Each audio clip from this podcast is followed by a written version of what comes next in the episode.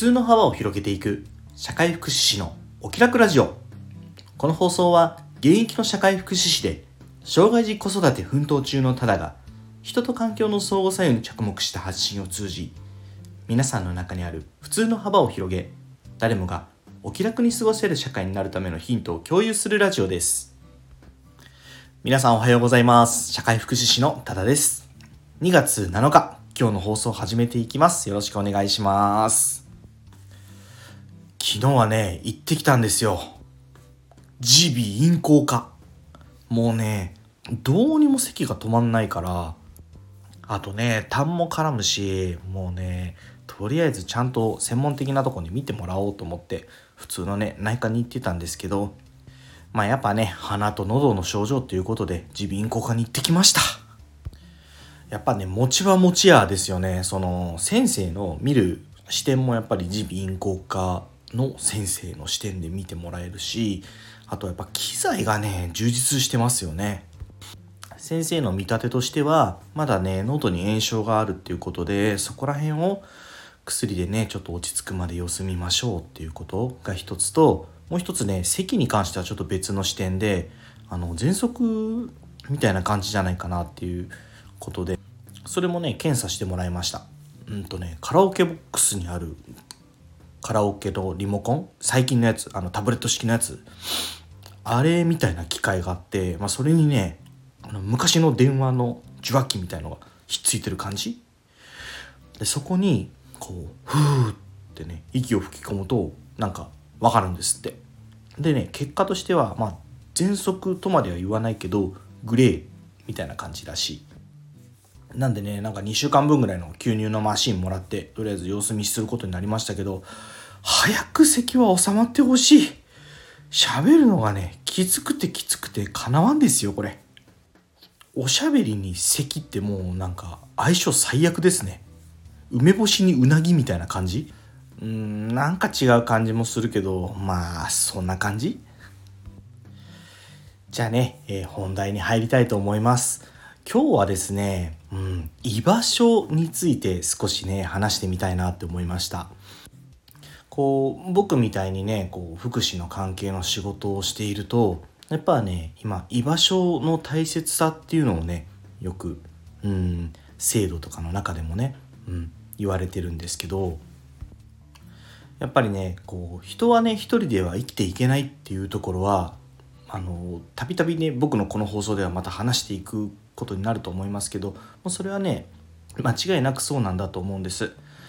まあ、それでもねあの一人が好きっていう人も当然いますからあの常日頃からねどこかの居場所やコミュニティに属した方がいいとまでは僕は言わないです。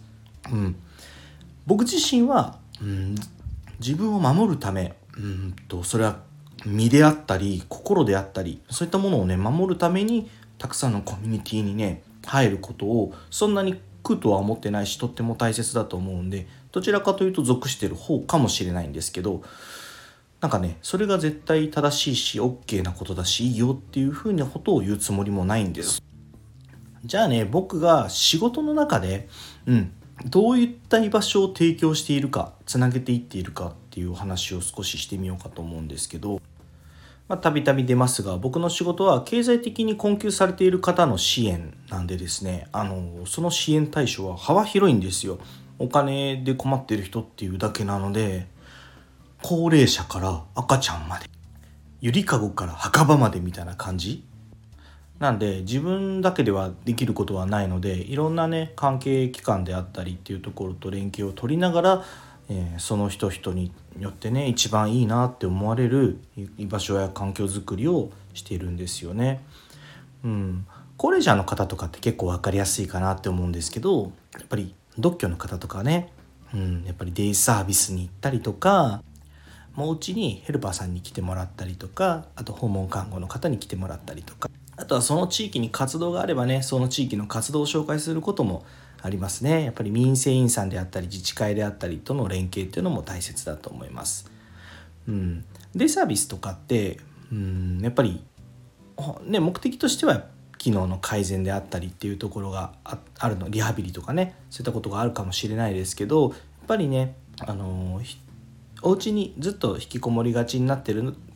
ところから外に出て、まあ、あの居場所っていうね側面もねすごく大事なんじゃないかなっていうふうに思ってます。あと障害のある方とか難病をお持ちの方とかであったら、うん、福祉サービスですよね。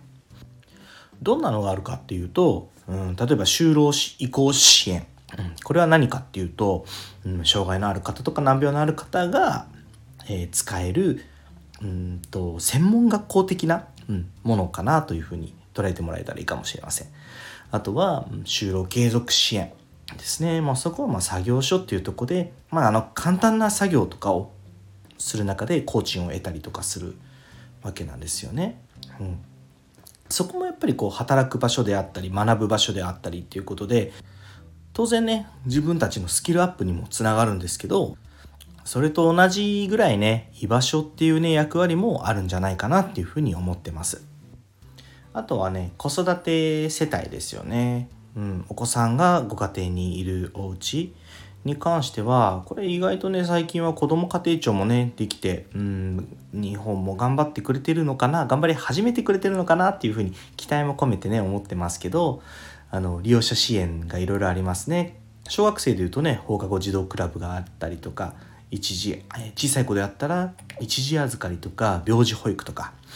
あとはまあ地域にもよるかもしれんけどファミリーサポートセンターとかね、うん、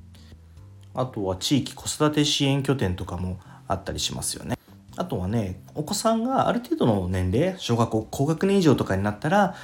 うん、生活困窮者の支援に限りですけどメニューにあるのは例えば学習支援事業、うんまあ、塾みたいな感じのやつとかもあったりしますね。あとは子ども食堂とかですか。まあこういった形でね様々な制度の中で居場所になりうるようなものっていうのはたくさんできてきてると思うんです。もちろんねあの一番初めのあの利用方法とかに関してはそれぞれねちゃんと決められたものがあるんでそれに応じてですけど、まあ、使いようによっては本当ねそれぞれあの居場所になりうるものだと思うんです。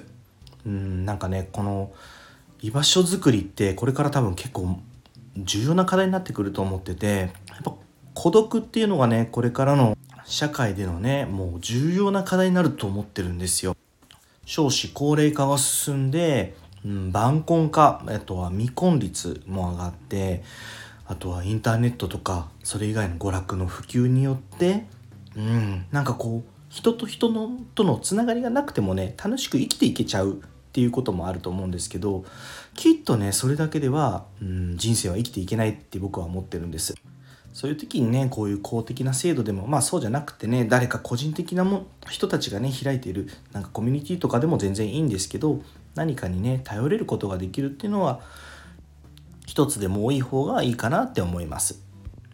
でもねこれ一つポイントがあって今までね説明してきた制度って比較的こう大人数で集まる系のものが多かったと思うんですけど僕それだけが居場所だっていうふうには思ってないんです。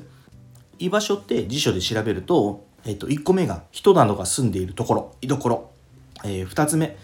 人が世間や社会の中で落ち着くべき場所。安心していられる場所、まあ、僕はこの2つ目の意味の方で居場所っていうふうに言葉を使ってますけどこの落ち着くべき場所安心していられる場所って別に大人数がいる場所じゃなくてもいいと思ってるんですよね。人と人1対1が集まればそこは場所になると思ってるんですよ。うん。なんでそういう意味では、うん、いろんなこう人が集まる場所っていうところをまあ闇雲に探すわけではなく信頼できる人っていう個人を見つけていくっていうのもすごく大事なことなのかもしれないですね。皆さんにとっての大切な場所はどこですか？大切な人は誰ですか？そして何人いくつありますか？そんなことをね今日この放送を聞いてもらった流れで考えてみてもらえればと思います。はいそれでは最後にお知らせですこの放送以外にも各種 SNS で発信活動を行っていますインスタグラム、スレッズ、TikTok では親バカ投稿ノートでは子育てや学びの中で日々感じたこと X では言葉遊びや小言を中心に発信しています。プロフィール欄にリンクを貼っていますので、よかったら覗いてみて、いいね、コメント、フォローなど応援よろしくお願いします。それでは今日も素敵な一日に、社会福祉士のただでした。またおいで。